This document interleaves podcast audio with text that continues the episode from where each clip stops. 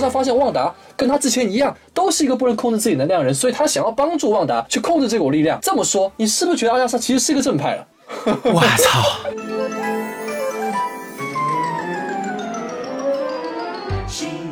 好，欢迎大家收听新的一期什么电台，我是孔老师。我是 B A，哎，对，今天我和毕业两个人啊，好不容易能跟大家在一起录个节目、啊。没错小宋老师呢，最近忙于骂扎斯林，他已经没有时间来录节目了。没错然后我们过九牛二虎之力，好不容易把他劝说回来啊，哎从战场上把那个尸体用勺子一一块一块的把它舀到盆子里，然后再没错送过来，哎然后回去以后当血豆腐这么一熬，哎，人又重新复活回来了。可以可以可以，那让我们有请小宋老师。哎，然后那个小宋老师给大家打个招呼。哎，好，大家好，我是小宋老师，你们最熟悉的那个小宋老师。然后大家一听到这个二级甲等普通话，大家就知道啊，这个小宋老师的普通话又有进步啊。哎，是的，是的，对对对，然后我们刚刚从把小宋老师复活的时候呢，还用到了一个非常牛逼的东西啊，哦。叫心灵宝石。哦。就是看那个 B A 同学啊，啊。请到 B A 同学一个动作，然后小宋老师就从那个石头里叭蹦出来了，哦。对，然后就保着唐僧西天取经啊，没错。对，孔老师，你这个跳的有点厉害呀。啊，这个大家跟上我的节奏啊！今天是非常跳的，为什么呢？今天我们讲的是一个，就是一个非常非常跳的剧，平常人都不会觉得它是一个好剧，但是它结果看起来还不错。对，就是而且它的风格也是非常的狂野啊，哦基本上一集一个视觉风格哦对，然后前三集和第四集，然后又就有一种截然不同的这种状态啊，好。欢迎收听扎克史奈德的《正义联盟》。哦天，这个是不是做的有点早，还没上线呢？我们是不是从哪儿 DC 服务器里扒了下来的？哎是的是的但是我们正经说啊，今天我们来说这个最近非常火的一个著名的美剧叫《旺达幻与幻视》哦。啊，对，按照英语名呢叫那个 Wanda Vision，啊，万达影视，对，是王健林的愿景，可以，可以，可以，可以，可以，可以，可以，可以。这翻译的也没毛病，对吧？没错没错对对对。然后那个话不多说，我们还是正经说一下这个 BA 这个来参加我们节目啊，作为这个华纳的总裁，嗯没错对吧？作为作为这个华纳总裁夫人的丈夫啊，哎没这不废话吗？然后来参加我们的节目，对对这个说明他进一步叛变了啊嗨！这个 DC 的粉丝们啊，你们又一个 UP 主叛变了，大家快去快去骂他啊，快去骂他！对，然后我来简单的介绍一下这个电影的，不是应该说剧集的基本信息。好的啊，目前为止它豆瓣评分达到九点二分，很高啊。这个作为一部美剧来说，是一个很恐怖的成绩。是的对，然后呃，受到了很多的关注。没错啊，对，不光而而且不光只是说是这个漫威粉丝，嗯它其实相当于是破圈了。我们讲，就是有更多的这个非漫威的这个影迷也加入了这个看剧当当中。这个世界上还存在非漫威影迷吗？有道理哈。我就 B A，你有有要不要发表一下意见？哎没错，你自己是什么影迷？呃，我是漫威粉。成功了，实锤了。是不是迪士尼要收购华纳对，了？华纳总裁实锤自己是漫威粉。哦啊，对，然后 B A 点点点是吧？啊，对 然后收回来，收回来。对，收回来，然后今天我们来这个先介绍一下，按照常规流程，先介绍一下他的这个这个主创啊，没错然后小宋老师来给大家说一说。哎，好，这个那说到主创啊，无非就是他的这个导演、编剧和演员了。是的那演员我们其实实在没有什么好多说的。对对保罗·贝塔尼和这个奥妹啊，这两个我们已经非常熟悉的演员了。伊丽莎白·奥尔森，哎，对，伊丽莎白·奥尔森，想看她的这个朋友们可以去看《老男孩》美国版这部电影，她跟灭霸有一段 对非常好看的 床戏，船戏。哎，没错没错。那么话说回来啊，正经点儿啊，先看一下他的导演，嗯他的导演叫马特·夏克曼。啊，Matt Shackman，哎。那这个导演很厉害啊，他导过很多我们耳熟能详的剧，啊，比方说？比如说著名喜剧《权力的游戏。啊，那是喜那是喜剧嘛？》啊，嗨，这个这个，呃 不过最后那一下确实挺喜挺喜剧的，啊。是没错。你永远是我的女王，咣当一下挠挠死了，对吧？那我本身是众多人里面很少的那部分没有看过这部剧的，我没有看过。哦然后，哎，恭喜你，你找到了另外一半，小宋老师也没有看过。没错，今天在我们三个人录节目当中，只有孔老师是看过的，他是属于少部分。我的天哪，这太神奇了啊！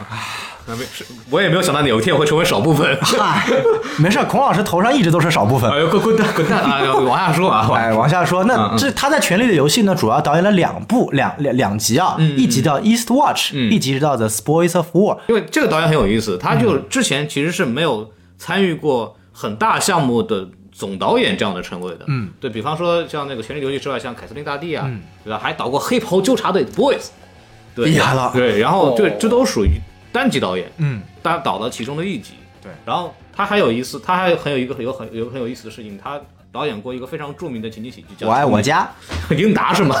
呃，说到英达，又说到说到宋丹丹，说到宋丹丹就哎又说到赵婷逼。说回来，对，然后说回来啊，就是他之前还导过一个剧叫《仇敌贝蒂》啊，哦这个应该是很多。呃可能跟我差不多大，就是九零初这样的这个小朋友就有九零初那是小朋友嘛，那他们都是老爷爷了。啊那 B A，你听过这部剧吗？丑女贝蒂。嗯，没有。B A，你现你已经正式变成零零后了啊！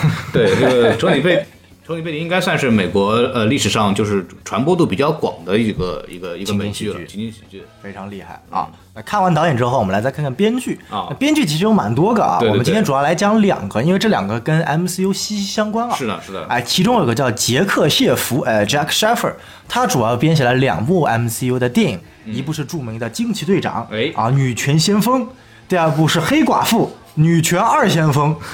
女权而且 女权压轴，哎呦我的天哪！啊然后下接下来你继续啊，他还有一个编剧啊叫梅根·马克当纳。啊，啊，然后他也导了一部这个，呃他也给一部电影写了编剧，叫做《惊奇队长二》，别名《女权先锋》第二集。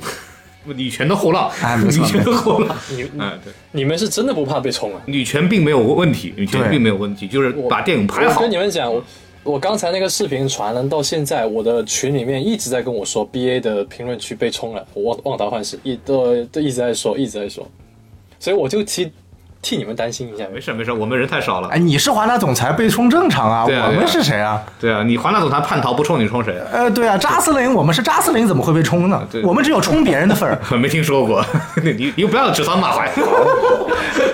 说说回来，说回来，啊就是就是这两个编剧其实还有一个身份，他们都是女编剧。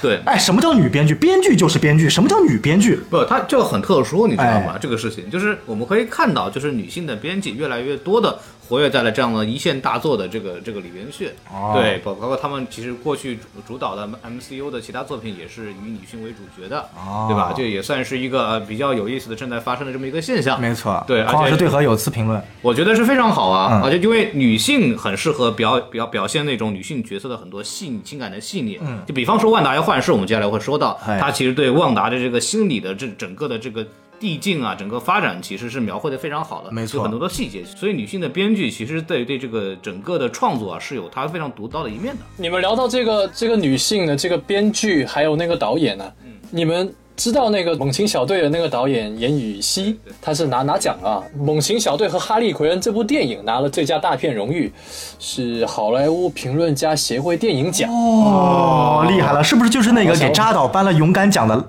奖？啊、好像是，好像是，好像是。这是一个了不起的奖项，了不起的奖项啊！没错。对我建议他下次就是只可以跟金鸡奖给齐名了。嗨，你骂谁呢？哎，有这么贬低金鸡奖的吗？金鸡奖什么时候能不给黄晓明发影帝，我们再说金鸡奖有多好，行不行？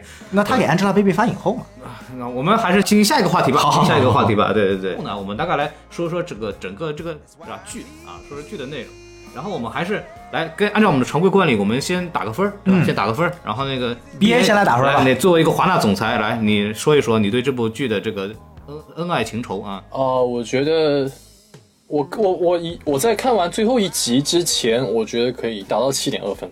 我看完之后，我觉得，嗯，我觉得六点五吧。啊，但是我要强调一下，就是我我打分其实是我自己有个标准的，就是我觉得我举个例啊，我比如说我很喜欢看《肖申克的救赎》，我给这句我给这这个电影我打八点五分，好吧，我打八点五分。那么我给别的电影，我就不可能打随便打八点五分，因为你不可能比《肖申克的救赎》好看嘛，对不对？所以我觉得啊、我一开始我觉得这部呃这个电视剧，我觉得可以打七点二分，然后我现在看了最后一集，我觉得是六点五分。BA 自成一套评分体系啊。你得有说的非常到位，你得有原则肖申克就说打八点五分，对，那那你说你剩下的什么剧，你对吧？你肯定分都高不了哪儿去。嗨，那毕竟好吗？就是 MDB 豆瓣双第一，好吧？就是哎，那这个 BA 啊，你给 BVS 打几分？BVS 我打七点八，哎呦，挺高的。啊，你看看，因为八分是一个坎，你知道吗？八分是一个坎。就你给 Justice League 打几分？呃，我觉得可以打一分吧，因为它比那个黑黑凤凰好看一点。啊，好，黑凤凰这么惨吗？就是小宋老师来来来，打分啊，这个我是常规打分法啊，嗯满分五颗星。哎，啊，在看完最后一集之前呢，嗯嗯哎，我给三颗星。你看看，哎，在看完最后一集之后啊，是哎，我也给三颗星。那你看看，一共六颗星啊，嗨，不是这个这么算的综合一下呢，三颗星。啊，哎为什么呢？白就是综合了也是就是就是毫毫无波澜。嗯在导剪的攻势下，这部剧对我来说毫无兴趣。啊，这样子。没错，我攒足了精力骂导剪。嗯，没听 什么玩意儿。说说说，你今天是别，今天讲漫威好吧？哦不要往那儿带，往那儿带太危险了，经典彩衣统一经典。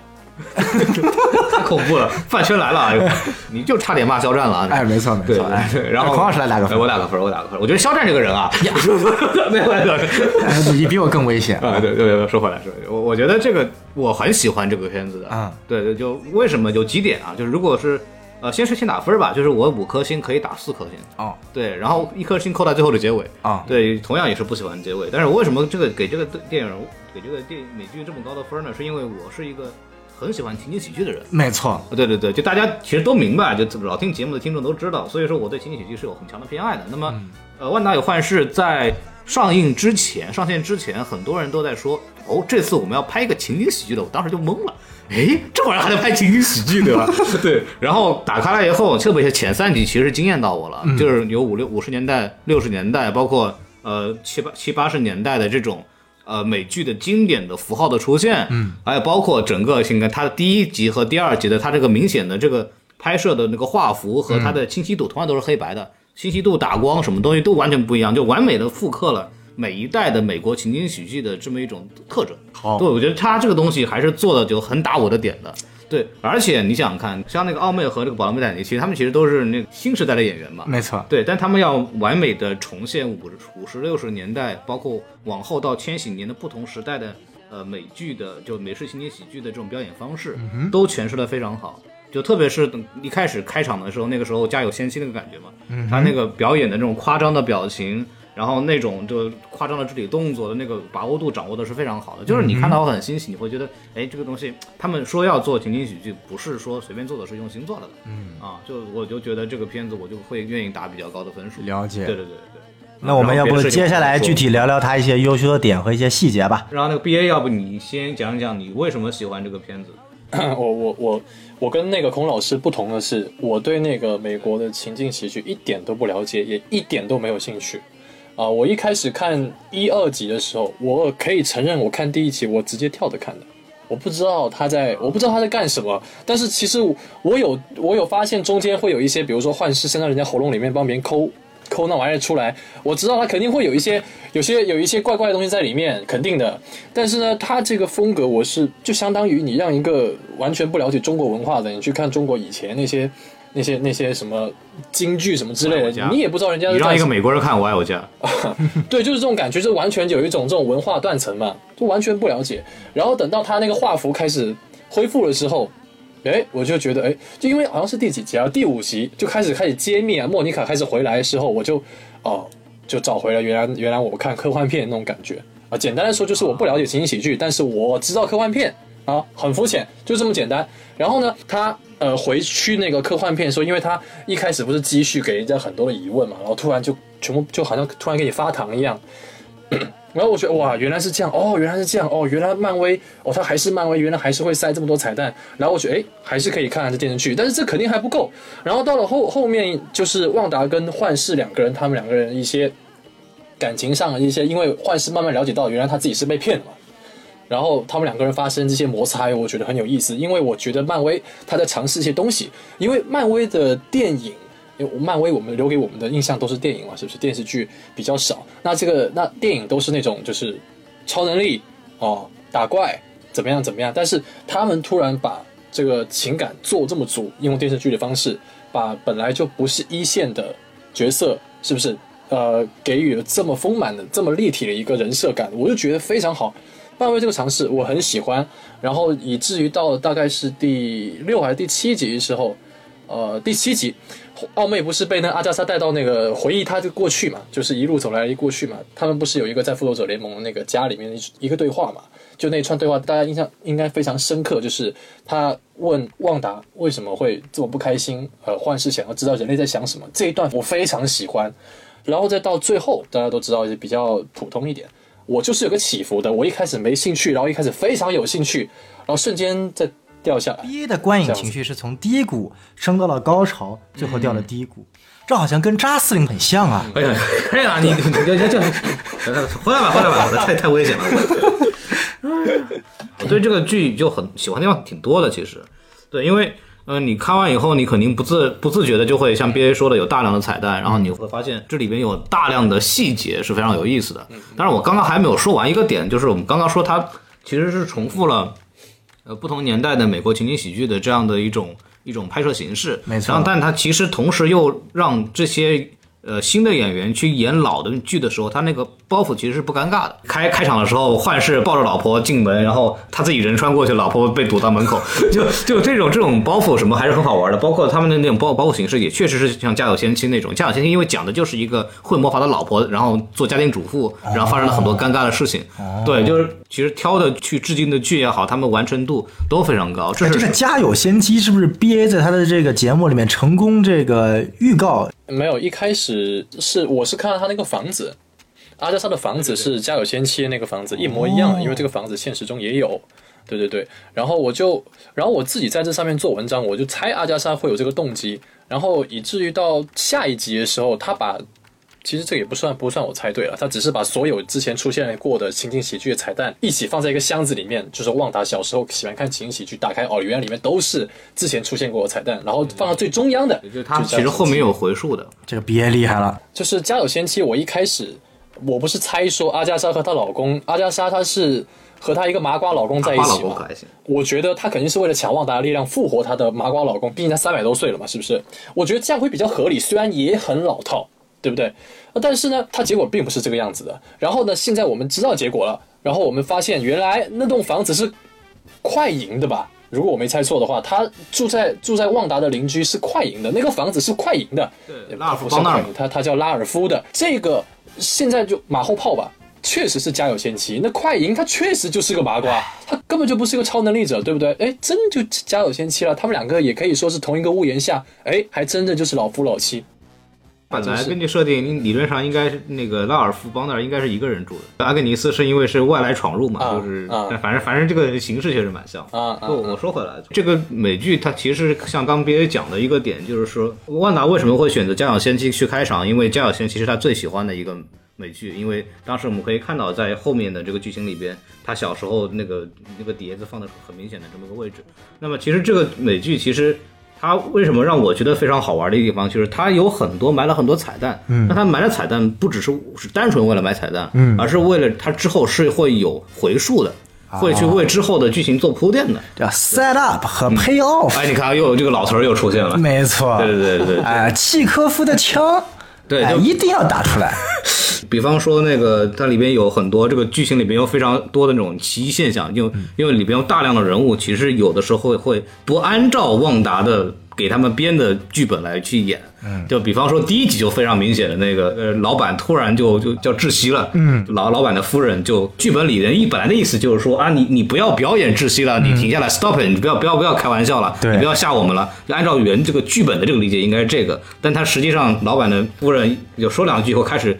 往那个左边一撇，其实意思就是看到旺达那边。对。那意思就是说，他其实有一点点意识到，哦，好事情我被控制了，然后你的要你要把它停掉，你旺达要把它停掉，嗯，是有这样的东西。那这个东西演三集的时候并没有做任何解释，所以我们看的时候就觉得，哎，这个东西有点怪怪的，就是它虽然是个情景喜剧，但是又有点惊悚，对。就对，就有点像那个 get out，逃离绝命镇，对对对，它虽然是一个表面一片祥和的喜剧的感觉，但实际上暗藏惊悚，没错。就给人看的就很有那个感觉。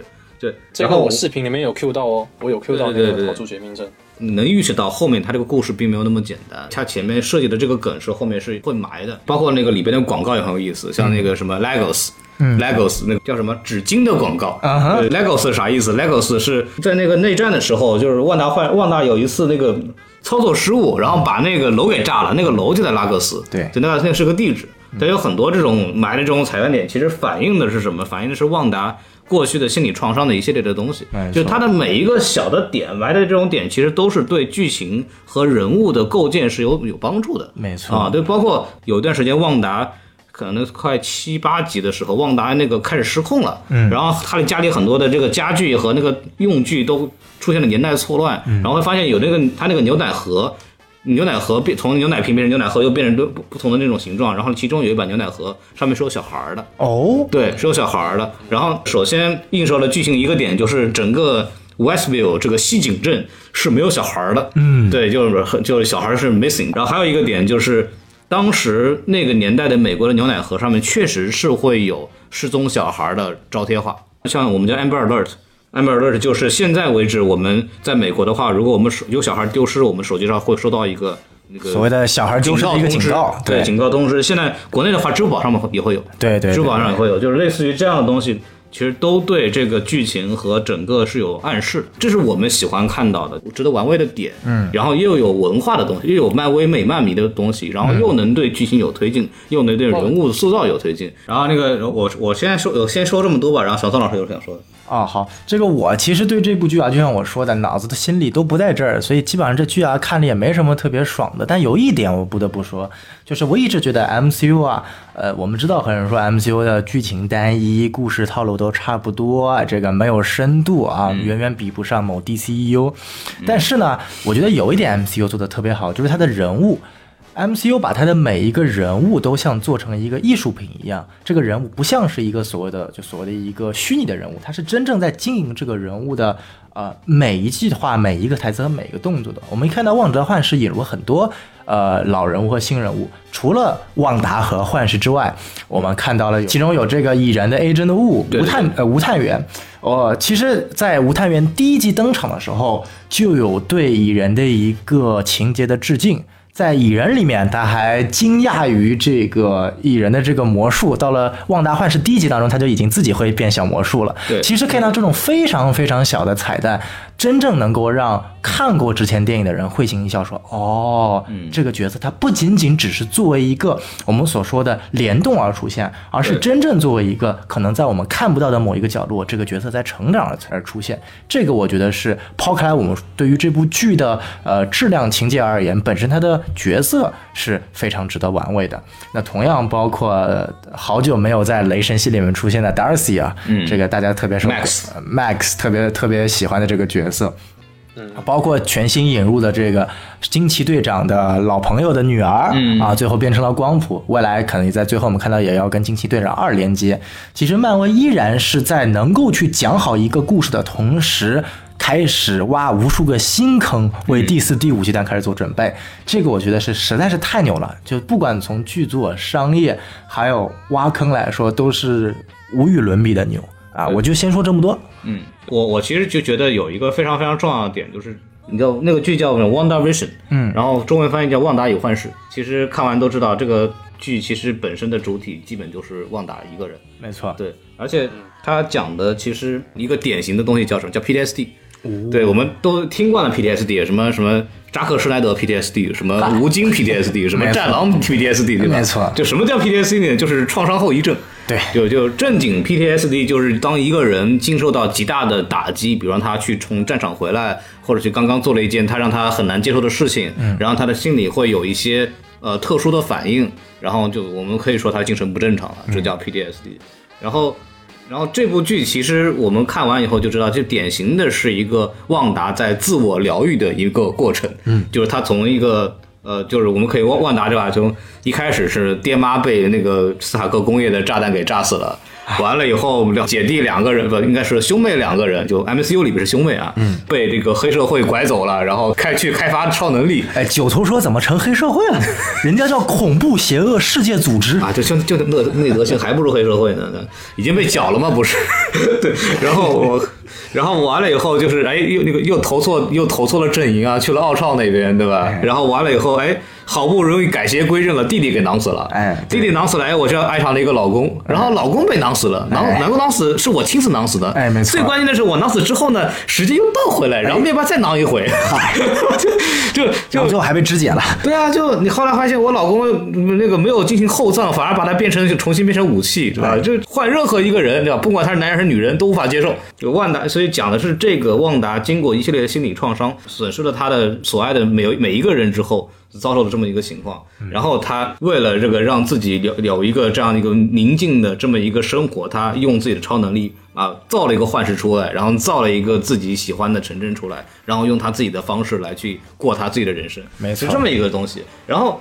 从这个，我我之前在呃讲准备这个节目的时候，其实看了很多其他人做的东西，然后有一个 B 站 UP 主，一个叫老直啊，一个一个女 UP 主啊，嗯哼，然后他讲的一个点，我觉得非常非常牛逼，就是他是从心理学的角度来去聊，就是说哦这个旺达和幻视到底是一个什么样的故事。然后他从第一集的时候就已经把整个故事线已经全部预言出来了。来来讲讲他怎么预言的。因为他的那个视频的核心点就是旺达与幻视的剧情推剧情怎是怎么来去很好的贴合一个真实情况下的这个创伤后遗症的一个整个的疗愈过程和心理状态的。就比方说这个创伤后遗症。它一个非常重要的一个修复过程，就是我要我开始做梦，我开始想象，我开始用这种想象来填补我的空缺。那么想象或者创造会带来什么东西呢？会带来一种过去的伤痛的一种反噬，还有一个修补的这么一个强烈的欲望。很典型的一点就是你在就一般人的时候面对这种情况就做梦，然后他在梦里会反复出现他受到创伤的那种时间、场景、地点。然后你你在那个潜意识里又反复拼命的想去修复它。那么对于旺达来说，我有这样的超能力怎么办？我就可以用我的超能力改变扭曲现实来去完成我想要的这么一个东西，就变成这 Westview 这个这个小镇。然后我们就可以从在 Westview 的这个很多的呃小镇里发生的这种剧本里的故事，就可以看到，就是一个人一个正常人是如何去应对这种创伤后遗症的这么一种一种一种自我的疗愈的状态。就比方说，呃。它关键的，它很多关键的悲剧的这种潜意识是不断的出现在整个的剧当中的，就是在这个喜剧的作品里边。比方说，里边一开始第一集的时候有个梗嘛，就是幻视有这个坚不可摧的头，这是那个旺达在里边那句台词，本来是一个包袱点，大家又看了会心一笑，但实际上指的就是幻视脑袋这个石头是被人抠下来的。然后比方说那个心灵宝石作为那个图像那个消失柜，就是他们去变魔术那个消失柜，把那个幻视从里面复活出来，其实。也是把那个心灵宝石这个事情跟那个幻视的死是牵上很有一个很明显的这种暗示的，然后包括里边有一个非常著名的那个广告嘛，就那个面包机，当时还是整个全部黑白的情况下，那个面包机的红点是红色的，就是它是红色的，然后闪烁，然后我们。到后面我们会知道，它其实是暗示了斯塔克导弹打到他家的时候，一直是一个哑炮，就没有响，但是它那个红点一直在闪烁，闪烁两天两夜啊，跟那个面包机的那个红点声一模一样。对对对，这个也是他在即使在自我修复的过程中做了一个自己满足的幻象的时候，仍然他的过去的那些阴影是时刻笼罩在他自己的想象当中的。这个也是符合一个就正常那个 PTSD 患者的这么一个。一个一个反应，这个这个是很科学的，让我发现他就讲的是非常牛逼啊！看来孔老师也患过 PTSD 啊，对吧？就我这个就非常非常好玩，包括还有一个一个特点是特点，就是一个 PTSD 患者，他就会在创作当中的时候会有一种主动的对修现实的修补。哦就比方说，那我们刚刚前面说万达最大的问题是他的所爱的人，他所爱的生活一点点被剥夺，嗯然后他绝望了，所以他做了一个大家都很开心的一个小镇子，然后他和她老公。甜蜜的生活在一起，并且他们还俩还有孩子。旺达有孩子这个事儿，其实，在漫画里面也有相应的情节，也是因为自己想要一个孩子，所以说幻想出来两个孩子。那么后续又发生了很多其他。这这是女权真正的代表啊！想要孩子不需要有狗男人，国男都是垃圾，自己就能创造。但，不不至于，但是对，然后他大家至少也不会说什么烦死了，打都打不掉，对吧？也不用找代孕，对吧？自己就生了，就特别好，就很了不起的。对，呃，说回来，就是他用他的这种甜蜜的想象出来甜蜜的生活来去弥补自己现实当中遇到的问题，这也是一个很典型的特征。还有一个很大的特征，大家也可以注意到，就是他对很多现实的那个反噬，他是极力否认的。嗯，就比方说。当那个什么，他看到天剑局的一个养蜂人一出来的时候，那马上说不行，倒带，倒带，重新来。哎，对，包括那个之前那个幻视有几次就所谓意识觉醒的时候，他也说不行，就删掉这个地方重新弄，然后就会有一个内部审查机制，然后外面那个天剑局的人在看的时候，就他看不到。对对，这说明啊，这个旺达是不是莫名其妙拥有了时间宝石的力量？呃，我觉得旺达是用的是广电总局的力量。就非常牛逼啊，非常牛逼，牛逼！就就就这三点吧，就是把关键悲剧的这种潜意识的这种不断的触发，包括对呃幻想当中对现实的修补，以及对现实的很多已经发生的悲剧的这种极力否认的这种极力的修复的欲望，其实都是很典型的就应对创创伤 PTSD 的这种特征啊。这是我刚刚从那个 UP 主里边视频里学到的一个非常有有必要的东西，所以它是依据于这样子的一种心理。学的这样的一种理论来去预言了整个剧情的推动，然后事实证明了，确实是非常准确的，也证明了就是呃，旺达与幻视的编剧确实是参考了大量的这种临床的这种反应，然后去编的这么一个故事，其实是很严谨的。它虽然是一个呃原创的一个奇幻的剧情，但它其实是贴近的对人的这种塑造，就是对一个受伤的女人的这样的一种塑造是做的非常到位的。啊，孔老师啊，我不得不说一点啊，你看看，哎，我们节目明明已经有一位 B 站 UP 主 BA 参与了，你在节目中居然跟我们推荐另外一个 B 站 UP 主的内容没有，没有没有没有，我我我觉得互相安利、互相分享，大环境嘛。我觉得听孔老师这么说的话，我刚才一直在想，这个 UP 主一定要去关注，一定要去看他到底做了什么东西。因为我我比较我不太喜欢，就是说我从别的地方看了一个观点，然后我就自己当做自己的，就把它说出来。我觉得就是我看到外面好的观点，因为本质做这个节目还是给大家分享一些有意思的东西，所以所以这个 UP 主叫什么？这叫老直啊，哦，哪个老，老老老爷子老，然后哪个直？呃万直的直对吧？哎，哪个啊？啊，就是啊，对，我给大家推荐一下，就我觉得他说的这一整套东西对我的启发很大，包括我们做做影评也好，或者做其他东西也好，其实拥有其他方面的知识会对你理解这个东西有很大的帮助。没错不要人云亦云嘛。然后也给大给大家推荐一下，我我听了孔老师说，这个老直他对这个受伤的这个女性角色，在一个疗伤过程的这么一个介绍，我觉得说挺好的。但是哦，但是你说我非常非常期待他能够把最后一集看完之后，然后再做一次这个，就是你知道吧，再做一下他的感想。我很想听他怎么分析的，因为我身边也有抑郁症的，就是呃受过很严重的创伤的人，但是呢。这种人，就我自己见到的啊，我自己见到不说别人啊，我自己见到大概两三个这样子的，他们跟旺达最大的不同是什么呢？他们不会伤害别人，他们只会伤害自己。对吧？不管他们人生是受到了抛弃，还是呃呃亲近的人去世了，他们始终都是给自己惩罚，惩罚自己，就觉得怪自己，或者是自己做的不好，但是他们绝对不会去打扰人家。那么旺达他肯定不是这样子的吧？他肯定是打扰加引号了很多人，是不是？那他在这个事情结束之后，不管他最后疗伤成功还是没有成功，就这个结果出来之后，我想说，就心理上来看，呃，如果一个心理有问题的人，他去做了这么一个尝试，像类似旺达这样子的尝试，他把一堆人叫来跟他一起玩过家家，然后结束了之后自己什么也没有得到，那么这个时候那个人的心理，旺达的心理是怎么样的？我很想知道他在想什么，我很想知道这个时候的旺达在想什么。我就我就觉得这个对，这个东西其实涉及到了一个就是这个剧的一个利益问题了，就是当旺达其实最后相当于就是接受了幻视的死亡。对你有没有你有没有觉得它很像一部一部著名的 DC 的电影叫《神奇女侠一九八四》？漫威抄袭 DC 再次实锤，扎斯林永远的神。哎，你看，就是他，你看都是什么？为了小，为了大爱，牺牲了小爱，就是为了正确，然后牺牲了自己的那个老公。我觉得是这样啊，就这一点，其实我觉得 B A 说的特别好。他是，我觉得 B A 能提到这点，是说明他是清醒看这个剧的人。为什么这么说呢？因为这个剧其实在不断的主观意识上在弱化旺达的这一个事情。对对，是的，他在不断主观的弱化，甚至他可我可以说他成功了，因为在最后一集出来之后，大家所有都注意到的是旺达痛失幻视，而是忘记了万达其实囚禁了一堆无辜的人。当然，我们从剧作角度上，呃，漫威干了这么几件事，首先。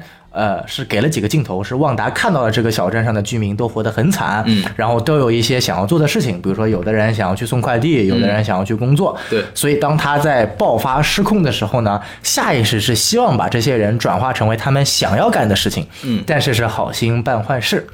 对。但这件事情呢，你再怎么给他洗，依然还是无法，相当于你是剥夺了人家的自由权利嘛。嗯，OK，那这是第一点。等到最后一集，其实我最后一集有个特别不喜欢的点，是当所有旺达这个把所有人释放了之后呢，那个光谱就那个配角对旺达说了一句话说。我觉得，当这些居民知道你为了解救他们而最终牺牲自己的孩子和幻视的时候，他们都会非常感激的。反正就是有这么一段类似的话，这句话让我听得很很恶心。就是说，就是这件事情不是说旺达牺牲了老公和孩子才拯救了这群人，她本来就没有老公和孩子，是她为了自己的一己私欲，老公和孩子才去陷害了这群人的。现在她解放了这群人，是她本应该做的，而不是这群人应该感谢她的。这一点。漫威直接就把它洗成，通过这个配角的话洗成了说，OK，旺达其实做了一件正确的事情。这个其实是他玩的一个非常好的心理战。从就是你如果当时沉浸在幻视的死亡的时候，你是完全就已经忘记了这个这个小镇居民对于对于旺达的恨了，你反而就感觉 OK 这件事情就就就这么样吧，然后大家就就就散了，就好像就结束了。然后可以看到旺达最后也是躲到了山林里面，就跟无敌浩克结尾一样，就是感觉就是。呃，这一点其实也是因为 MCU 或者说我们在漫威漫画里面，其实一直发现，呃，旺旺达这个角色他从来没有定义为英雄过。对对对，这是一个很有趣的话题啊。嗯，就大家会发现啊，当我们很多人都在这个纠结说，哎呀，你看旺达囚禁了一帮人的时候，没有人在质疑为什么蝙蝠侠在 BBS 里面杀了这么多人。啊，我觉得就咱们真的一定要说到蝙蝠侠杀不杀人的问题吗？你为什么？因为就是大家潜意识觉得蝙蝠侠、超人是英雄，所以才会在意他杀不杀人这个点。是，但为什么没有人在意旺达坏事？因为旺达从 MCU 从一开始到现在，他从来没有给自己定位过他是一个英雄啊。唯一一次不是这样子，不是这样子。你说这个这个，我觉得完全不是这个样子。首先，他的第一个家是在复仇者联盟基地。你必须得是一个英雄，你才能住那个地方。然后你可以不是一个英雄，但是你的老公是一个英雄，万事是一个英雄。还有，所有的人都知道你是复仇者，都知道你跟美国队长混，所以你是英雄。因为美国队长只跟英雄混，美国队长只喜欢跟好人在一起，他不会跟坏人在一起。包括在漫画的那个内战里面，美国队长他在乎的并不是这件事情的结果。而是你做这件事情，你的出发点是好的还是不好的？这是美队的一个信条，在电影里面也是一样的。然后还有一点是，不仅复仇者认定旺达是复仇者，所有的平民知道旺达跟美队一起混，他是复仇者，他是好人，就连反派阿加莎都知道他是复仇者，并告诉他英雄是不会折磨人的，这个非常关键。然后旺达在这种时候。就算他的孩子被阿加莎囚禁，他也没有否定阿加莎的这句话，所以他歇斯底里，所以他解放了这些人。他内心深处，他认为他自己是英雄的。这个是，我觉得是这样，就就是这么样子的。我知道很多人，很多人会换一个角度说，也许旺达他不应该由我们去定义他是好人还是坏人，但是。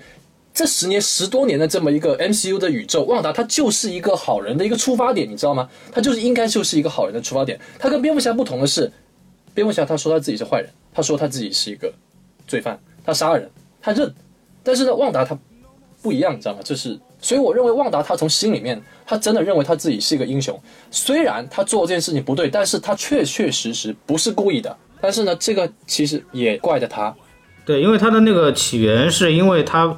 就是就是精神崩溃了嘛，嗯，然后就他，因为他自己其实反复的在说，我我自己都不知道我怎么弄的，对，就他自己也不知道怎么弄的，然后他就弄成这样。但是，呃，刚刚就是刚刚我说的这个问题，因为他的这个 PTSD 的问题，然后他就不断的去，呃，主主动的去压制所有的反对他的这种，对他，他主动的去自动的去反映反映了这种，就是主动的压制那些所谓反对他的这种这种人或者怎么样。然后尽力的去挽救或者是维持他心里的那片乐土，没错，对对对，但他本意本质肯定是不是坏的，哎，对对对的，就是补充一下 B A 说的，因为我觉得刚刚 B A 说的这个角度是对的，就是呃，如果我们从 M C U 里面的。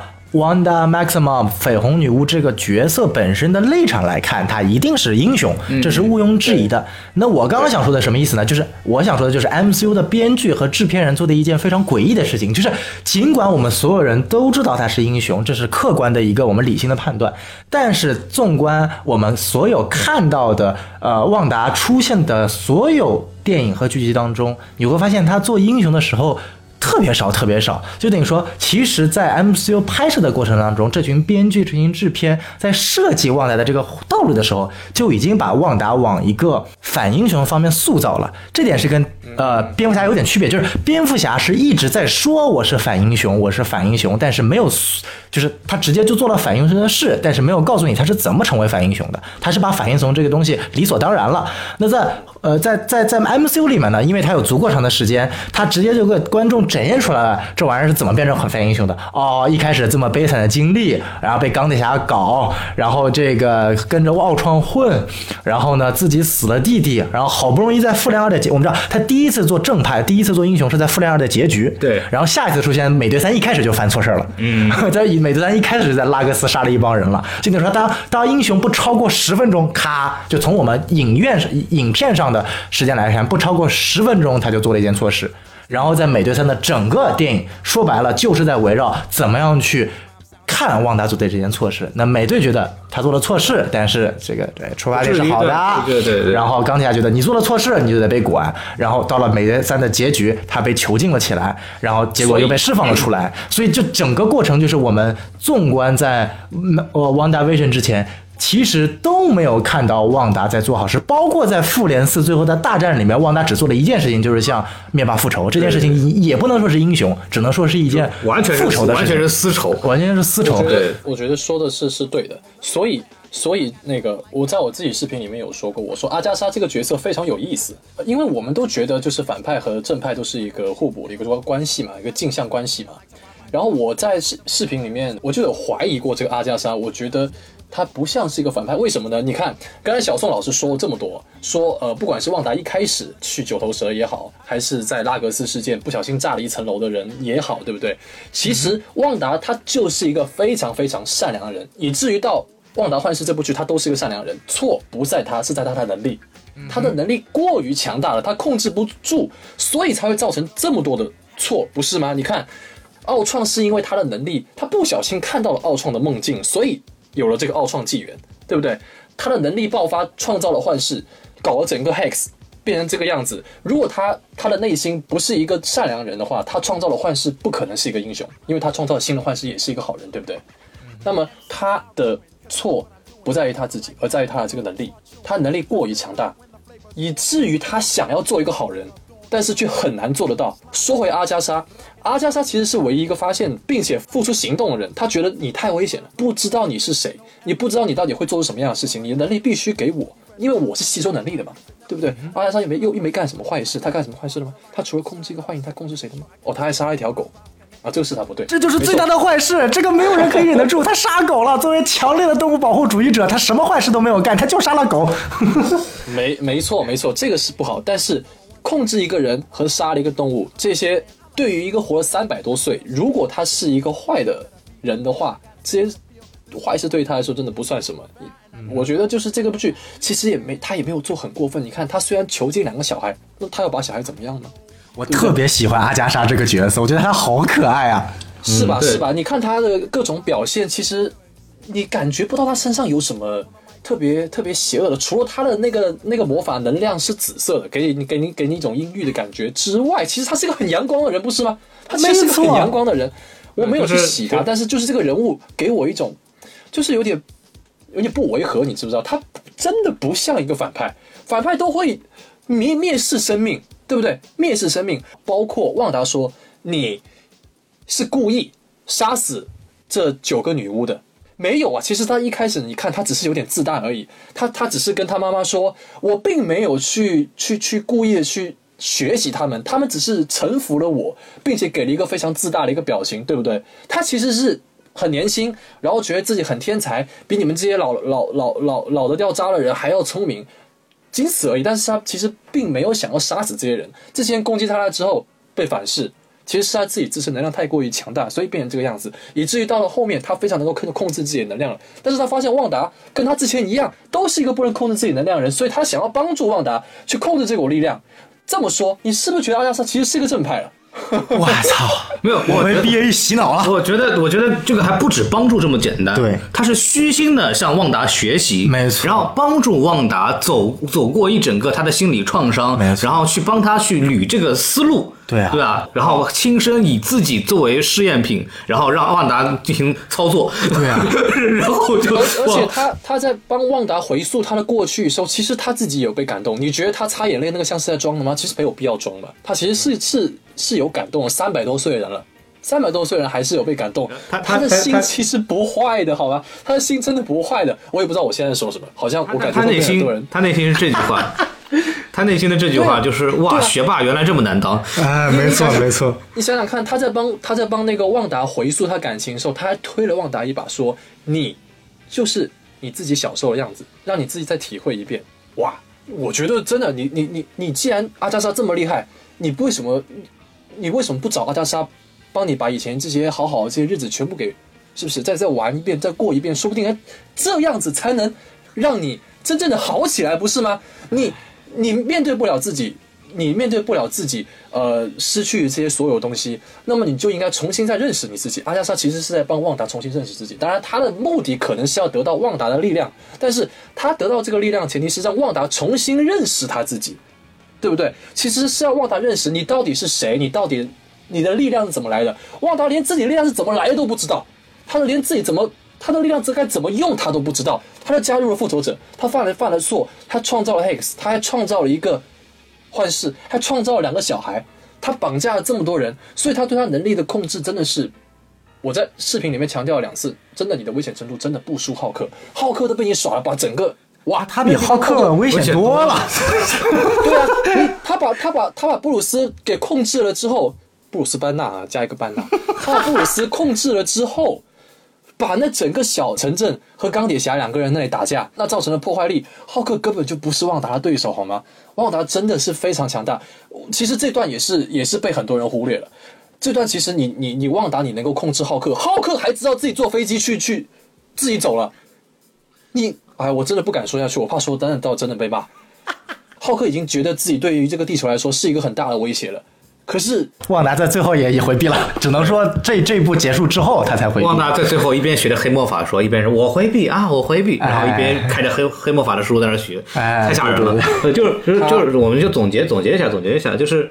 其其实就是这个问题，小宋老师说了一个核心点，在于就是说，编剧其实一直在旺达这边埋了一个炸弹，嗯，就是旺达随时有可能爆炸，对，是这个问题，就是旺达他一直心里有极大的创伤，然后人也不是特别的成熟，嗯然后他的他的体内的能量又非常不可控，这个就是为了之后的这个剧情其实是埋了很多伏笔的，这个其实是一个很重要的点，就是旺达他接下来的发展，他是不是能够。从此之后就成为一个纯正的英雄人物了。我觉得这个东西是尚且还是为之太早。我个人觉得《旺达幻视》这部剧，它并不是在讲一个 PTSD 的人是怎么样。被治愈的，他讲的就是 PTSD 的人是怎么样 多可怕。然后等到他怎么被治愈的呢？可能是放到《奇异博士二》里面去讲，就是什么奇异博士带着他周游这个这个多元宇宙，然后又看到了哪个幻视，又看到了两个小孩，最后治愈他。我估计就这个故事。奇异博士把他脑干给切了。哎，我去。对，然后把它关到那个这个这个水晶这个橱窗里边，对吧？然后拿遥控器还可以遥控它。哎，对啊，那个憋说了，奇异博士打不过他，哎，打不过他不要紧，这个总归有办法，对不对？啊，对，多两个奇异，还有老王呢，哎，隔壁老王，对，一块上，哎，是是是，也挺好的，是吧？然后就发现那个幻视的脑袋开始变绿了啊，变绿了，嗨，那本来就是绿的。呃，我我们刚刚其实把这个这部剧里的各种这个好处啊、优点啊、缺点啊都讲了一遍啊，然后觉得其实我接下来其实特别想想讲聊一个话题啊。就是我们知道这部剧呢，讨论最多的对于观众来说，并不是这些内容，这些内容只是给我们观众科普。那我们讨论那么多，就是所有观众最在意的话题是。又有哪个角色会出现啊？这个快银是不是福克斯宇宙的啊？这个大哥后的到底是什么东西啊？奇异博士有没有出现啊？啊，又来什么新角色、老角色啊？所以我们觉得，鉴于这个剧完结了，然后结果这个屁个东西都没给我们弄出来，对对对啊，来，我们来请 B A 吐槽一下，这六粉吧，就属于。嗨，你们也知道，其实网上不管是内网还是外网，所有的博主。他们讲我们讲的内容其实都是差不多的，对不对？这个这个必须也承认。每个人每个人关心的点，你比如说心灵宝石，对不对？你比如说快银，这大家都很关心，大家做的猜测也是一样的。因为毕竟漫画它就放在那里，是有谁有谁想不到墨菲斯托？有谁 Q 不到墨菲斯托？是不是？有谁不想 X 战警快银会出现？但是你知道这就就很不厚道，你知道吗？你你你知道怎么怎么不厚道吗？我可以说我们想太多了，好吧？想太多怪我喽，对不对？你你用你用那个 Peter，你用 Peter 做做快银，你觉得这个怪我们吗？这这你觉得这个怪我们吗？你故意用这个角色，你在收购了福克斯之后，你拿福克斯同一个演员，然后放在同一个角色里面，还穿他以前的那个 costume，你你你这么多的这些东西混在一起，你觉得你不是在诱导观众吗？你诱导观众这么去想，你给观众这么多的希望，结果呢？结果他的名字叫做什么？他名字叫什么？他名字叫做 Ralph Boner，Boner 硬了起来，拉夫硬了起来，拉夫硬了起来，又硬了。我都没有在视频里面讲这个了。我当时觉得，哎，怎么怎么这么奇怪？怎么那么像那个 B 站某一个 UP 主似的名字？是不是？哎，我就觉觉得，呃，所以我们一直在呃猜测这个快银原来就不仅仅是一个，你知道，不仅仅是一个路人甲，而且他名字好像是在骂我们，你知道吗？我就感觉有被有有有被冒犯，你知道，就是伤害不大，侮辱性极强。就是就是官方六粉嘛，官方六粉嘛。不是，其实是为了增加流量，是不是？其实是为了增加流量，是不是？我其实觉得就是这个玩笑真的很，就真的很拉夫邦纳尔这个角色，就快银这个角色，当时呃出来的时候，大家有很多讨论嘛，就是比方说，有很多人说，啊，首先这个预示着什么呢？预示着变种人，嗯，这个 IP 终于要正式进入 MCU 了。呃，为什么呢？对啊，就是你看有这个把那个福克把那个福克斯的那个版本的快银引入嘛，是然后然后大家很多人说啊，这个可能旺达控制之后，对很多人啊都开始体内的这个 X 基因唤醒了。哦啊对对对对啊，就特别牛逼，因为就你看这个邦那儿这个这个农夫，你看都开始那个成为快银了。对，而且关键是光谱确实他身上的因素已通过那个 Hex 那个那个地方就唤醒了。光谱那个是最扯淡的，你知道吗？光谱，你大家记得记得，光谱进过两次那个那个小镇，第一次是我往前探，噔就嗖弄进去了，哎，对，对，然后我们都以为说啊，那这个东西到底是是是不是谁都能进？发现也不是，你看剩下人什么无人机呀、那个坦克车呀、火火星车呀，就那个 宇宙那个都进不了。宇宙那个飞那个飞车进去又变成变成皮卡那个，就进去多费劲儿，对吧？然后为什么一个好好的一个天津特工变成个养蜂人，然后到后来整个剧情说就没没理他了，没理他了。我本来以为是个伏笔。他是谁，然后没有人知道，对吧？就非常非常神奇。最关键是人家那个什么。第二次当这个光谱进去的时候，发现就特别费劲儿。对然后不光是费劲儿，还想到了各种过往的人人生走马灯走起来了，对吧？没错然后突然发现，哎，我是超级英雄了！操，我我我他妈我我他妈我他妈非常牛逼，我是个超级英雄。我当时跟我各种朋友说：“我操，这个这个这个 X 战警终于要出现了！变种人的基因原来是由旺达，就是 MCU 好屌啊！对他跟漫画正好对仗。的在漫画里面，旺达是消除了所有变种人；在 MCU 里面，旺达创造了所有变种人。MCU 好屌啊！旺达是变种人之母，然后我发现啊，是我想多了。是是是胡扯淡的那种感觉，就是感觉被蒙了嘛，感觉被蒙了。对吧？刚刚孔老师这个提了啊，就是前面 BA，然后包括他讲的外网、内网都有很多的一种说法，不管是墨菲斯托啊，还是噩梦啊，甚至奇异博士会出现啊。我能我能在这儿求一个科普吗？什么叫墨菲斯特？墨菲斯托是在漫威的这个地狱为中的中的一个地狱领主啊啊他就他就有点像传统的这个恶魔一样，就是给予某些人一些这个所谓的一些愿望，然后吸取他的灵魂，然后附身在他身上啊啊。这个在那个漫威的电影前面两部超级大烂片《恶灵骑士一》和《恶灵骑士二》里面，大反派就是墨菲斯托啊，墨菲斯托就那个老头子。然后呢，其实就是刚刚这些讲的，就是一些很多大家都会在传的一些啊。哎，我给大家讲两个，我自认为就反正我现在找到现在是没没有一个人是传这个消息，但我觉得我猜的特别对的。你说一说哎，我跟这个 B A 也说了好多次了。哎，第一个就是这个天剑局局长啊。嗯哎，你们发现啊，这个天剑局长很有问题，他一个小小的海伍局长，德对吧？哎，没错，海伍德，哎，海伍德，他一个小小的局长，他怎么有权利，怎么有野心要把幻视拆掉呢？他为什么要拆掉呢？所以说这个历史的机遇很重要，没错个人奋斗也很重要。嗨，对对他为什么要拆掉呢？他拆掉为什么要骗所有的人是旺达把他拿走了呢？他为什么要拆掉之后把幻幻视变成一个武器呢？对我们去想想看，嗯在 MCU 的历史当中，有哪个角色对魔法？对外星科技，嗯对人造人这么的印象深刻，这么的痴迷，而且还拥有关于这个政府机构的背景，哎渗透间谍的背景。嗯我们想到了谁？，motherfucker 我们想到了红骷髅啊！哦，哎，我们去想想看，这个红骷髅是何许人也？是是是是，这个九头蛇的领导啊，嗯哎，九头蛇怎么拼啊？Hydra H Y D R A 呀，哎这个海伍德怎么拼啊？H A Y W A R D 呀，嗯啊，换一下顺序是什么？Hydra A 什么意思啊？Hydra 头号选手啊，哦，没错，他的真实身份就是红骷髅，我的天哪，这个东西实在是太恐怖了。没错，对，然后这个这我如果大家看过这个《神盾局特工》的话，会知道，就在这个《神盾局特工》里边，那个女主一度的男友海沃德，哎，也叫海沃德，然后他就是一个，他就是是那个。他就是海德啊，没错，他就是九头蛇，对对对，哎，我这是有理有据的啊然后结果我告诉你，其实我没有被打脸，因为这部剧他告诉你，他你看最后的结尾是他被抓走了，哦。抓走去哪里呢？他的下一步计划是什么呢？就是放在猎鹰与冬兵，在猎鹰与冬兵，我们看起来反派是泽莫男爵，其实最后的反派就是红骷髅。好，这个我们立字为证啊，这个到时候等《电影冬兵出来的时候，我们再说。我剧透一下，不，我预言一向很准，想想看，电光暴龙兽，哎，想想看。红骷髅不是已经结束了吗？没结束啊！不要忘记了，在复联四他出现，他是守护着灵魂宝石。不要忘记，哎，对，这又这又连上了。红骷髅不是已经完全没有丧失行为能力了吗？那是因为他被灵魂宝石所诅咒，一直要守护灵魂宝石。对但别忘了复联四结局，灵魂宝石已经没有了。哦那请问红骷髅就不用守护了？红骷髅就看中它能量来源就冲过去了，有问题吗？啊，没有，这这个好可以了，就我我们再来看一个细节啊。刚刚说的东西仅供参考啊，大家不要我们再来看一个细节啊，在前面三集有一个广告里面，其他所有的广告都可以联系到万达的这个内心的世界。刚刚黄老师也讲了，但是有一个广告有问题，就是有一个蓝色立方体的肥皂，名叫 Hydra 九头蛇。对。哎，尽管我们知道这个旺达与九头蛇是有渊源。的。你看看。但是不要忘了，它与九头蛇的渊源，那颗无限宝石是心灵宝石，哦，那跟蓝色立方体状的空间宝石有什么关系呢？什么关系旺达从来没有见过空间宝石，那为什么空间宝石形状的肥皂会出现在他的梦境里面呢？在他的心灵里面呢？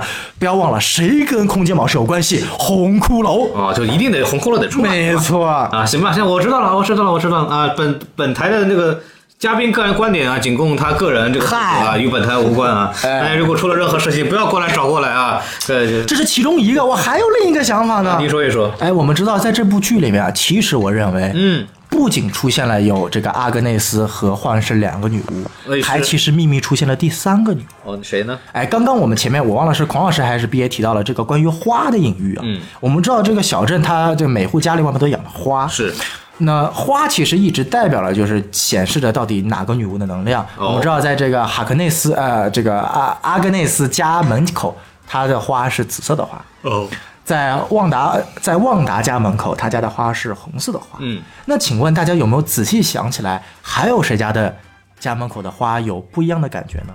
大家很快会忘掉，因为这朵花的颜色是出现在前两集的，而前两集嗯是黑白的是黑白的，没错，就是在第二集。第二集我们引入了一个非常神秘的角色，嗯这个角色叫什么呢？这个角色叫 Dolly。哦，这个 Dolly 这个角色呢非常有意思，哎，这个 Dolly 这个角色呢，他一开始介绍啊，就是哎，我这个花，哎，他家的花，我们知道一开始介绍 Dolly 的时候，就是阿格内斯对旺达说，哎，你看看他家门前的花，哎，牛逼牛逼牛逼。然后别忘了在第二集啊，，Dolly 也很神神叨叨的领导了一个像一个女性洗脑小组一样的，对对对。所以我当时看的时候 For the children，哎，对，就 For the Children，就一开始很很奇怪，然后直到我们在后面几集，这个 Dody 仅仅再出现过一面的时候，他正好在打理他家的花。哦他家的花是什么颜色的呢？是黄色的。哦，哦，他家花是黄色的。那黄色在旺达幻视里面是哪一个角色的颜色呢？这个角色 岂不是绿色的？不，他不是有那个橙色的那个传送门嘛？后来郭敬明也用过。嗨，那是橙色的。我说的这是黄色的。嗯 那是什么呢？Dolly 的全名叫什么？叫 Dolly Jones，在在这个剧里面。哦，我们知道，在旺达的漫画里面，他一直有一个小型反派，活跃在八十年代的，嗯也是一个女巫，名叫阿卡纳 Jones（Arcana Jones）。哦，跟这个角色的高丽改名儿可还行。至少他的姓是一样的吧，啊都叫琼斯。嗯哎，你们可能会觉得，哎，这就名字一样，这算什么？我们接下来往下看。你说在剧里面，刀迪一直有提到她有一个老公，嗯她老公的就是那个胡子特别奇怪的那个人，嗯她老公的名字叫什么？叫 Phil，哦，叫 Phil 菲尔。菲尔啊。而在漫画里面，嗯阿卡纳琼斯老公的名字也叫菲尔。哦，那说明这两个人可以对应上，对吧？没错，所以我当时一直在想，这个，哎，尽管我漫威漫画看的不多，但是这个我当时也是在外网看到一篇报道，嗯，然后有提到过这个，当时列举出来了很多这个呃旺达有名的一些反派，对，然后呢，其中有一个就是这个阿卡纳，然后哎一对上之后，我当时就在想这个问题，嗯。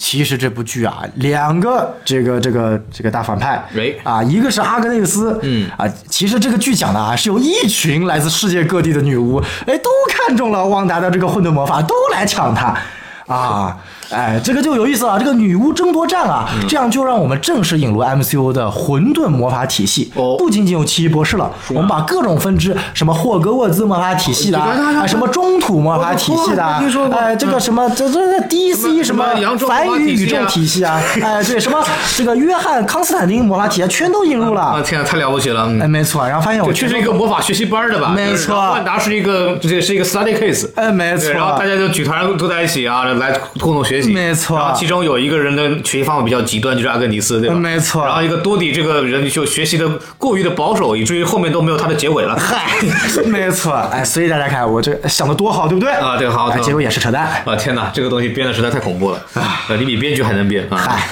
你就是巨能编啊！哎，没错，哎。有一个我都不知道该怎么接了这句话。对 对对。哎，大家刚刚听了我这两个特别特别牛逼的这个分析啊，哎，觉得是不是特别有道理啊？有非常有道理啊，有有道理有鬼了。哎，这大家这个呃注意还还是重新再说一遍，嘉宾言论仅代表个人啊。但是我们知道，到了最后一集啊，这个官方否掉了我所有的东西。哦，你看看，哎，那官方所以是提出来垃圾结局。所以说官方提出来了很多他自己的东西，那很多东西都是这个资深漫威粉才懂的，我不大懂，所以这边哎来 B A 讲讲，你看到最后一集，你能够提炼出什么内容？最后一集印象最深刻就是他把我们之前找找那些彩蛋全部给封掉了。别的博主都猜了那个 Dark Hold 那本书，对不对？我一开始猜我就觉得不是的。为什么觉得不是呢？因为虽然他们不关心神盾局吧，对不对？但好歹这本书已经出现过了。出现过了是吧？对对对对，神盾局出现过这本书嘛也？来讲一讲。一开始他第一次出现这黑暗圣经的时候嘛，很多人都猜它就是黑暗圣经，但我觉得不是，因为神盾局里面已经出现过了，而且长得也不一样。然后呢，如果这里他再用一次的话，我就感觉有点，嗯，没什么意思吧。我就觉得旺达再版嘛，再版嘛。对对对，就是再版的话，总觉得放到 MCU 的电影里面有点有点怪怪，两个不同的版本了。毕竟这也不是什么平行宇宙那种那种关系嘛。啊，结果他真的是，然后他他这这本这本圣经是那个一个叫做那个 Person 的远古之神写的，名字我可能念错了，不好意思啊。他是这个远古之神写的，然后这个远古之神在哪里写的呢？在这个 Wanda Dora Mountain，然后这个这个这个这这座山，这座山的来历是旺达的出生地，也就是旺达最后他不是隐居山林嘛，也就是那个地方。不是，我是觉得应该是漫画那个地方，虽然他并没有写那个地方是是哪个地方，但是长得非常像，并且他还在研究那个黑暗圣经。研研究黑暗圣经的话，那肯定就是黑魔法。黑魔法之后，他不是听到那些小孩子在在在在在叫嘛，对不对？然后我视频里面也有讲了，这个小孩子他已经是呃没了的，他是没了的，我们确定他是没了的，至少在这个次元是在这个平行宇宙是没有的。但是虽然我们在这个旺达幻视已经不止一次的去强制去联系奇异博士，都没有联系上，但是唯独这最后一次，因为已经要接续奇异博士的那个电影了，所以这个我认为百分之一百是跟奇异博士连接。奇异博士二不就是叫那个什么疯狂多元宇宙嘛？所以肯定他这个小孩子一定不是在这个宇宙，一定是在多元宇宙，一定是在多元宇宙。他要去多元宇宙去救这两个小孩，那跟这个黑暗圣经里面的联系，那肯定就是他们是在地狱，因为黑暗圣经它讲的就是地狱，地狱的黑魔法，对吧？然后，然后，那既然他要去地狱，去另外一个次元，然后又跟奇异博士连接，那再加上我们之前一直猜的墨菲斯托这个一直被 Q 这个角色，我觉得墨菲斯托这个这个角色可很可能是奇异博士二里面要对的反派，或者或者跟我刚才说那个 Kerson 这个人和墨菲斯托这几个反派融合在一起。毕竟这个人物在漫画里面有借快银的身体出来过嘛，之前也有很多范制图，还有一些漫画，呃白白头发、红衣服那个邪恶版快银嘛，都有都有出现过。然后，那么我觉得，因为毕竟把所有反派绑在一起，形成一个新的反派，这个在漫改里面并不是一件非常稀奇的事情嘛。所以我认为他最后这这这个彩蛋应该是，就是我刚才说的这些，应该就是有这个隐喻在里面。奇异博士和旺达要打的这个法师，肯定是个法师，肯定是个黑法师啊，这个应该就不会错了吧？他们两个都是法师，那打的自然就是法师了嘛，是不是？所以问了，问就是伏地魔嗨，用魔法打败魔法。哎，别忘了，你们忘了《奇异博士一》里面最后已经有一个反派预定了嘛？就是那个从正派变成反派的魔都呀就是那。个上海人对吧？嗨，你我跟你说，那个魔都，魔都可能他是那个什么呃，墨菲斯托或者是可颂的这个的小弟，就像那个《奇异博士一》里面的那个呃拔叔演的那个角色一样，可能他们都是小弟，对不对？也有可能啊，对对对对，那个很有魅力那个角色，我很喜欢又很可惜的角色。哎我觉得，然后你你们然后嗯，你们有没有人想到还有一个人多玛姆，其实他并没有死？我操！多玛姆本来就没有死，就树敌不，我我的意思就是树敌树敌太多了，树敌太多了，第二部打不过来，打不哎，过来。可能还有可能是漫画里面噩梦次元的噩梦呢。哎呀，我的天哪！哎，啊，对对对对对对对对对，之前不是有消息传出是有这个角色要要出来吗？我没有跟这个消息，我看看大葱有发，我看那个微博他们有发，然后我就觉得可能《奇异博士二》里面正派人物有奇异博士，还有旺达，打个问号。然后反派 反派的话，应该就是这几个邪恶的人人物绑在一起，形成一个新的。或者一个或两个，至少他有，因为有魔都嘛。刚才孔老师说，因为有魔都在的话，那可能就是一个大法师和一个小法师吧。魔都不是说了吗？魔都他魔都他这个人不就是一个很直的人吗？就说我就是要找一个新的老师，就跟那个呃拔叔一样，他们就喜欢跟跟一个新的新的老师，他找老师去了。我不跟那个 A 生 One 学习了，我跟呃我去学习黑魔法。哎，黑魔法看到没有？是吧？他们就喜欢搞这种东西，所以最后说不定就是这这这两派人去去打奇异博士，哇，明了了，我都已经猜到结果了。好然，后你就按照你这个剧情编。还有第一个彩蛋就是莫妮卡嘛，我觉得莫妮卡这个彩蛋跟那个奇异博士没有一点关系。莫妮卡可能以后跟旺达的关系可能也不会有什么太大的太多联系的。莫妮卡毕竟她是光子，她又是惊奇队长嘛，是不是？再加上老老美那么喜欢搞政治正确，那么莫妮卡说不定真的就哎不对啊，莫妮卡跟那个跟那个惊奇少女是不是就是那个伸缩人？哎，不是伸缩人，那个橡皮人。对，有点像在 Miss Marvel 可能会出现，他可能他应该可能先会出现在惊奇队长二里面，然后再出现在惊奇少女的剧集里面。啊、有可能，反正就是我觉得莫妮卡的延伸的那个彩蛋延伸出来的电影，跟旺达有幻视，呃，跟旺达最后那个彩蛋延伸出来的电影啊，肯定是两条。对，就基本上没有什么关系了，就是为了引出下面一个电影的人物，然后故意在这部《旺达幻视》里面插入了这个光子这个角色吧，顺便给他一个能力的来源。反正就是漫威牛逼。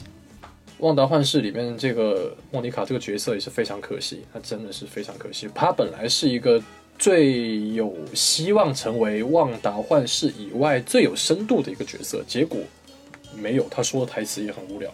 我很了解你，我很理解你，我很知道失去一个人的痛苦，我也知道沉浸在这里面是多么想要把这个人复活什么之类的，各种我很理解你。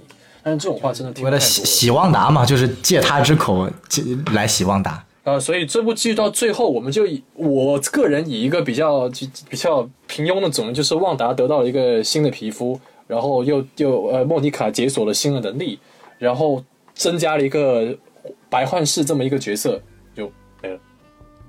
然后引出多多元宇宙，疯狂的多元宇宙，还有惊奇队长二。似乎跟以前的所有每一部漫威电影似乎套路都一样啊。呃，反正就是你可以总结下来，就是因为这里面其实有个点嘛，就是《万达与幻视》的编剧里边没有一个是写《奇异博士二》的。嗯，但是反而是有有写《惊奇队长二》的，所以我觉得其实他的从，我觉得他从剧情上，嗯，可能跟《惊奇队长二》的衔接性会更多，嗯哼，对对，就包括那个光谱的出现也好，包括白幻视，我相信他下一步出来一定是变成幻视。因为你还记得旺达，旺达还有碎片呢，对哎对对。我这儿咔又插回去，哎，我这马上就就就就又又变变有五彩缤纷了，对吧？有颜色了。看着现在看幻视这个角色，其实人气还挺高的，可能会回来。然后还有一个点就是这个旺达这个演员奥尔森曾经就是讲过说，他现在目前为止正在拍那个奇异博士，奇异博士奇异博士二四月然后就人家有问他说，对对对。呃，万达有万达有幻视都跟跟奇异博士有什么关系？他说，呃，万达有幻视其实就是大量的为对奇异博士二的旺达去做准备的。嗯，对对对，就是可以说挺明确的，就是说，呃，人物的设定，旺达这个人物设定会跟奇异博士二有更多的紧密点，所以说接下来我们可以看到的是 MCU 接下来的步骤其实已经非常明显。然后我们说回这部剧之后啊，就不管怎么说，刚刚讨论好也好，不好也好，但是你无可否认的是，它作为有史以来第一部由漫威影业完全制作呈现的剧集，嗯。可以说获得了巨大的成功。嗯，没错。啊，就是吊打一切 We need to talk，We need to talk。啊，就吊吊打一切 CW 剧，吊打一切 DC Universe 剧，吊打一切 HBO Max 剧，甚至吊打，可以说吊打曼达洛人，嗯，这个倒不一定。呃呃，从收视来讲，是《曼达洛人》吊打一切所有剧集，然后《旺达幻视》吊打《曼达洛人》。对对，那倒也没有错。然后它的它的这个整个预告片的播放量是创纪录的。对的然后当然我们也可以注意到的是，它的两千五百万美元的单期制作经费也是创创纪录的，创纪录的，甚至 真他妈有钱。甚至超过了《权力的游戏》。大家一想一想，《权力的游戏》一集有要这么多特效，这么多人，还要龙什么东西的。对旺达幻视里面有什么东西，大家好像都看不出来。就《旺旺达幻视》，我实在不知道他钱花哪儿去了。对说实在话，我真不知道但是钱花哪儿去了。就是，但是你别说那个像幻视的特效什么，基本是电影级别的。对对那那基本是电影级别的了。就是其实我们可以从这部剧里这个表现可以看到多的可能性。就我最后想说一点，我觉得特别重要。嗯，就我觉得《万达幻视》其实改变了我很多的底层的想法。比如说，就比方说我们我们说做一个文艺作品，嗯，我们就是从从小的格局去做，然后把一个小的东西做精致、做做好，每个做的都是一个很精致、很专业、很很钻的一个小东西，然后我们通过这个想把它变成一个大规模东西，但是发现这样做是不现在情况是不 OK 的。漫威走了一个什么路线？就是漫威是我大的这种 blockbuster 这种大的电影，我就用最常规的套路来玩儿，嗯，我就用最简单方法来赚钱玩儿，弄资源，抢占资源，抢占声量。等我把所有东西全部搞定之后。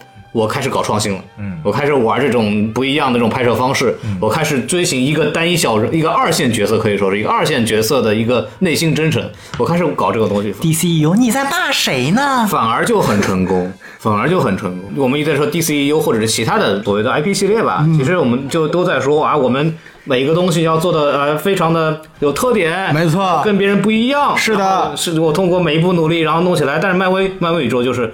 我我就是扔出十几二十部电影，然后每部都卖得很好，然后把我影响力钱挣到，影响力做起来，把资源拿拿到手，把好评给积累起来，然后我就我接下来我想做什么，我都都有很大的机会成功，我都能有很多人看。如果他们一开始就就开始做《万达与幻视》这样的，就是其实风格很小众或者是做一个二线角色挖的那么深，他他做不了。对对，做不了。他你怎么想象他以一个美剧史上最高的单集价格去拍这么一个玩意儿？对，谁也想不到他能干这干这种。每集两千五百万，拍了三集的情景喜剧，你对啊，敢相信？就就这很恐怖。你就就漫威的这种做事思路，其实是非常像我们叫互联网的做做事做事思路的。先堆流量，对堆，先先做一个，我要尽量做一个很大的盘子，然后把我能占能占到所有的资源全部占到，把我的所有的曝光全部包到位，然后再再做一些小小的东西，然后在里边包装，在那个大的东西包装下面再做这些东西，它的反而这个成功率就事半功倍了。这是一种新时代的一种做事方式，它可能。可能就对我来说，其实是整个扭转了我去思考一些问题的方方法的。这个是对我来说，我看完这部美剧，从自己的角度来讲，就得到最强烈的一个感受吧。明白。我补充一下，孔老师说的，就是我觉得孔老师说的特别对，但是有一点我可能觉得就是，呃，我一直认为这种方法是应该有的方法，因为孔老师是因为我跟孔老师立场不同，孔老师是站在一个。内容创作者的角度，可能会一开始觉得说我我的目标是创造一个好好内容，没错没错这是关键。呃，但是呃，就不管你是从商业角度来说，还是从一个电影制作角度来说，漫威其实就是一个老套路。呃，好看不代表卖座，我先卖座，然后再去往所谓的好看的方向走，先保证我的基本盘能活下去。这其实是一个非常呃，你不管是电影行业还是基础行业、互联网行业，本身它是一个最最底层的逻辑。在电影行业，因为你是内容制作产业，那内容制作产业嘛，肯定你很多内容创作有所谓的这个底线、节操。我想要去做这个，首先会有一个个人追求吧。个人追求对，呃，比如说我们经常会说到很多，这也是之前我们在做节目很多的一些我们的核心观点。对你文艺片能玩。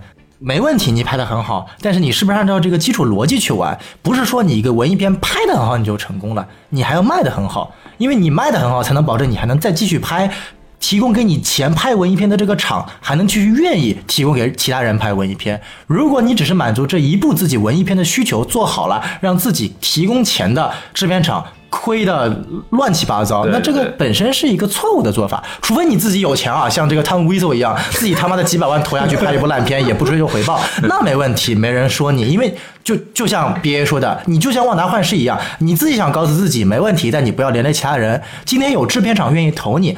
他是看中了你这个导演的未来发展方向和艺术水平，但不代表他不想从你身上挣钱。那最好的做法一定是双赢的，这是一个妥协的过程，而不是说一定内容创作大于集团干预，或者说集团干预大于内容创作。我们知道，任何一个好作品都是在这两者之间进行结合而诞生的成果。所以我觉得这一点其实是漫威能够去教我们的一点。这一点，漫威怎么做到说我在保证制片人中心制的情况下推进作品？但是我们大家会发现，每一部漫威作品在从第二季阶阶段开始，也在往不同的创作方向、类型片的方向去尝试。这反而会让我们更加觉得说，我操，太屌了！就是你谁能想到漫威有一天会拍情景喜剧呢？没有人能想得到的。对对，而且他在情景喜剧之前能把恐怖片，就其实《奇异博士二》就有恐怖片的倾向了。对，就把科幻片、把喜剧片，这就全部都给弄在一起。公路，对他们就在不断的尝试新的内容，但是前提是他们其他的东西能卖钱，而且他们已经知道，就是我在前期构建起来的体系和我的角色，他们就是我什么都不搞，我就人在那儿，他就能挣钱了，所以他才能敢去做这样这样的尝试，去去弄商业社会嘛，商业社会嘛，就是它有一些商业规律，包括呃，说到核心点，就是在这个迪士尼的华纳前任 CEO 写过一本书，然后那本书华纳前任 CEO BA 吗？啊、对，B A 现任，B A 现任，哦对对对对。然后，然后他有写过一本书，就是说叫叫 Blockbuster，啊就是叫大片逻辑。就这本书很重要，这本书其实就是介绍了说，纵观我们过往好莱坞片方的所有的票房统计，我们得出了一个结论，嗯还是拍大片最有机会挣到钱。嗯对对，这这是一个商业规律吧，所以呃，我们可以从这整个这个剧的成功就可以看到，就是不只是呃内容上的这种东西，还有产业上的，其实我们可以得到很多的信息，甚至从我的角度，我可以学到很多东西。我觉得这也是这部剧给我们带来的一些很不一样的感受。当然，这个从漫威或者迪士尼商业方面的东西啊，哎，我们未来可以单独做一期啊，好好聊聊这个嗯付费节目是吧？哎，付费这个得收费，我觉得这个哎，真的这这是业内的一些秘密啊。对，这个给可以给大家，呃，我们可能会整理一些资料，然后可能在近期去努力去尝试的做一下这样的事情。然后，然后在我们这个节目结束之前呢，就是我觉得，呃，还是要说一下 MCU 之后的一些新的动向吧。就是我们刚刚其实也介绍了一些，然后但是我们可以注意到，哎，这个万达一幻视完了以后，是不是还有下一部这个美剧没错，出现呢？红骷髅要出现的剧呃，就都 猎鹰冬兵对吧？就是传说当中的象征二人组。是对，就是你们可以互相手把从对方的大腿上拿下来吗？杨过与雕，对，杨过一条，我都不知道是谁这么有梗想出来 太。牛逼了！一个没有左手，一个鸟儿，对吧？大家可以期待一下。然后这个这个剧也是蛮有意思的。这个 B A 对于杨国宇雕这部剧有什么期待吗？没有，完全不知道。好，然后我们跳过，不愧是华纳总裁，不愧是华华纳总裁对 对，表现的漠不关心一样。哎是对对，然后不愧是一个 UP 主，只有他有流量的时候我们才关心他。没错，对对，然然后然后然后还有一个就是那个众所周知的一个大活啊，哎就是这个永恒族哎。没错，他他这个活还能出现吗？这个活我们看吧，我们看吧。对，就这个我们还是赵婷牛逼，还是那句话吧，我们希望就是艺术的东西尽量跟艺术沾点边，不要去被很多场外因素所干扰。当然，在现有的环境下，我很多东西确实是没有办法，很无奈的这么一个情况。我们只能说，就是我们尽量说能够正常的去欣赏到优秀的文艺作品吧。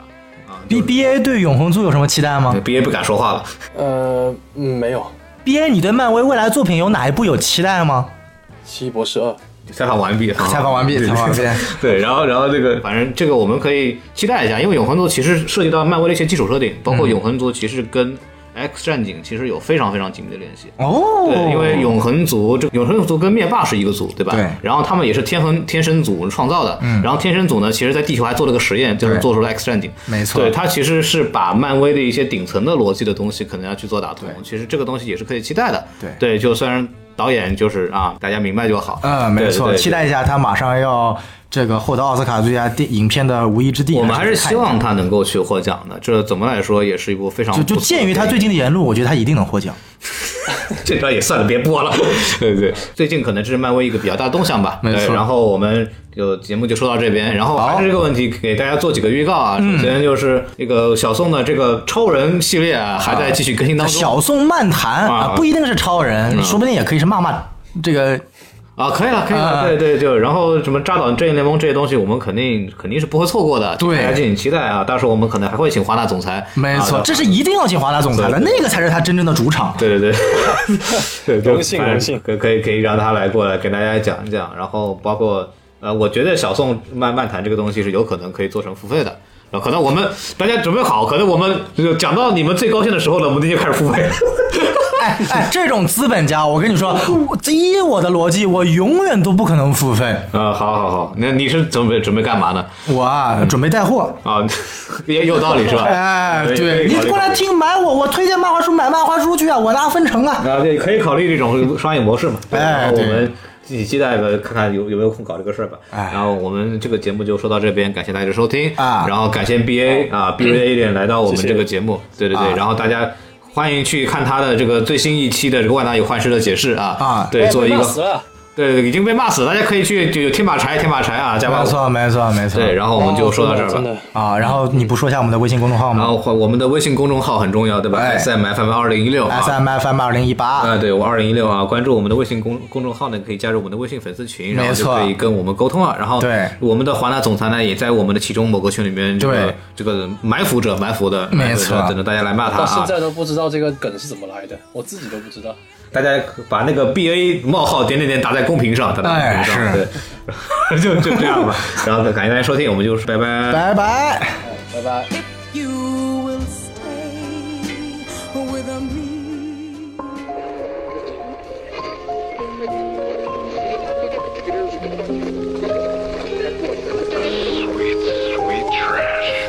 我去过和你相遇的那家店，希望能够再次和你巧遇。不过没能像我想的那样和你见面，那个店在很久前就已经倒闭，老板肯定特别伤心。可是犯了错误必须得要付出代价，就如同我们两个之间的关系，错在一开始就不曾考虑。不是女友，也并不是情人，不是爱，不是恨，也不是信任，只是两个人互相依偎到明晨。孤独的人世间，孤独的两个灵魂，我们彼此都给不了些承诺。但我们之间没有人错，的确像你认为的，这不叫做爱。可是你又怎么知道分开以后我没疼过？不是我悲观，看不清楚前路，我比任何人都明白分开其中的缘故。人之所以是动物，就因为不会满足，得到一点以后都会开始想要全部。一个想要留，一个想要定义，一个想要信，一个想要兴趣，无处不在的矛盾组成的围城。一个想要走，一个想要进去。我们卸下防备，为跟寂寞作对，也许事与愿违，就算伤痕累累。我与孤独感没试着自己体会，没从来的机会，那就走吧。差点以为这次绝对就是你，明明我们两个聊得这么投机，我控制不了自己秒回你的微信，但我的口气还在前装镇定，可是对话也突然变得断断续续。朋友圈里看到你跟男生出去，我居然开始因为这个有点生气，最近的脾气真的有点关心，可我还是喜欢跟你闲聊，在孤独的夜里，两句干枯并寂寥的灵魂交融一起，互相编个故事，好像真能互诉衷肠。已枯萎的心脏已经开始步入疯狂，你故事我愿听响，也仗着我的悲伤的不如意的惊慌，把抑郁跟我分享，到最后终于笑了，枕头被打湿掉了，已经是早上五点，我哄着你睡觉。但你没上我女友，你还是爱出去喝酒。最后消息回了没有？我也不着急了，朋友。好在我还算是有种，没纠缠到不死不休。你和我都无独有偶，只不过是对方的垃圾桶。